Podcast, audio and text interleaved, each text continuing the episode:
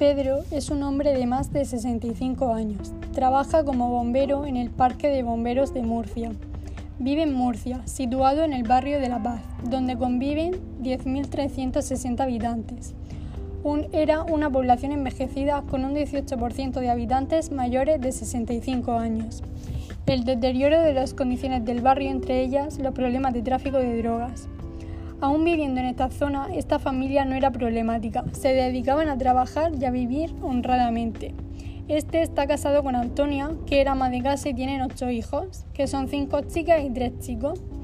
Tiene muchos nietos, hasta tataranietos, a los cuales no fue a ver al hospital por motivos de trabajo. Una de sus hijas tuvo una hija, donde, esta, donde este fue el padrino.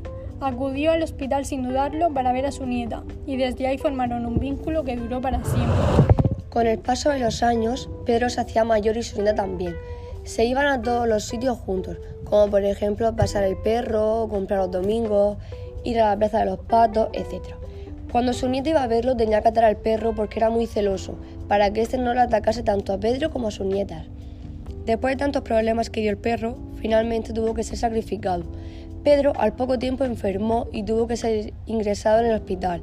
Pasaron meses y seguía allí. Su nieta estaba triste porque no entendía la causa, el por qué no podía, no podía ir a verlo. Esta era demasiado pequeña para entender que no podía ir a verlo y que a lo mejor era la última vez que lo veía. Finalmente, Pedro falleció en ese hospital, pero lo importante es que pudo ver a su nieta aunque fuera escondida, y ella se quedó con el recuerdo de ir a verlo, aunque con el paso de los años esa imagen se fue borrando y se quedó con los momentos que pasaron juntos.